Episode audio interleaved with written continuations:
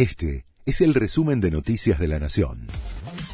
La Nación presenta los títulos del viernes 28 de julio de 2023. Massa evalúa usar yuanes para pagar la deuda con el FMI. El lunes vencen 2.700 millones de dólares y no llega el desembolso del fondo para cumplir. Hoy se firmaría el acuerdo técnico y el ministro de Economía espera transitar sin sobresaltos las dos semanas que restan hasta las PASO. Este domingo hay elecciones en Chubut. Es la última elección provincial antes de las PASO nacionales.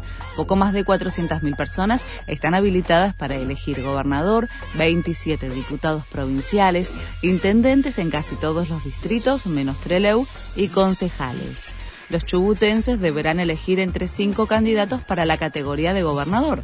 Juntos busca imponerse ante el peronismo que llega unido.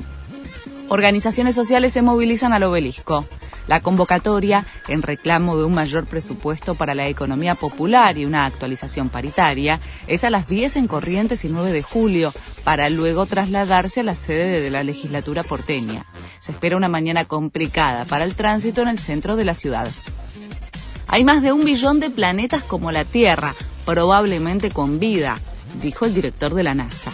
Bill Nelson, director de la agencia y ex astronauta, llegó a la Argentina para firmar acuerdos bilaterales y de cooperación espacial. Nelson busca sumar al país al tratado que regula la exploración espacial, especialmente en la Luna y Marte. La selección femenina empató con Sudáfrica remontó el resultado y terminó 2 a 2 en el segundo partido del grupo G del Mundial que se juega en Australia y Nueva Zelanda. Argentina necesita una victoria ante Suecia el miércoles a las 4 horas argentina y esperar los resultados para clasificar a los octavos de final. Este fue el resumen de Noticias de la Nación.